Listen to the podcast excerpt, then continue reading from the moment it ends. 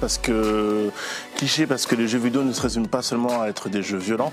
En réalité, parce que y a, ça montre quand même une certaine vision de la société et du monde d'aujourd'hui. Euh, on retrouve beaucoup de jeux avec euh, la guerre, l'antiterrorisme. Donc euh, c'est ce qu'on voit dans, dans la vie de tous les jours malheureusement. Donc c'est ce qu'on retrouve dans le jeu vidéo. Euh, comment répondre à cette question euh, Il y a énormément d'argent autour de l'e-sport. Enfin, ça génère énormément de revenus, de publicité. Maintenant, c'est aussi le fantasme de se dire qu'on peut y gagner sa vie tout de suite. Alors que ce n'est pas forcément vraiment le cas. Mais si pour répondre à cette question, est-ce qu'il y a de l'argent à se faire avec l'e-sport? Est-ce que l'e-sport peut générer de l'argent? Oui.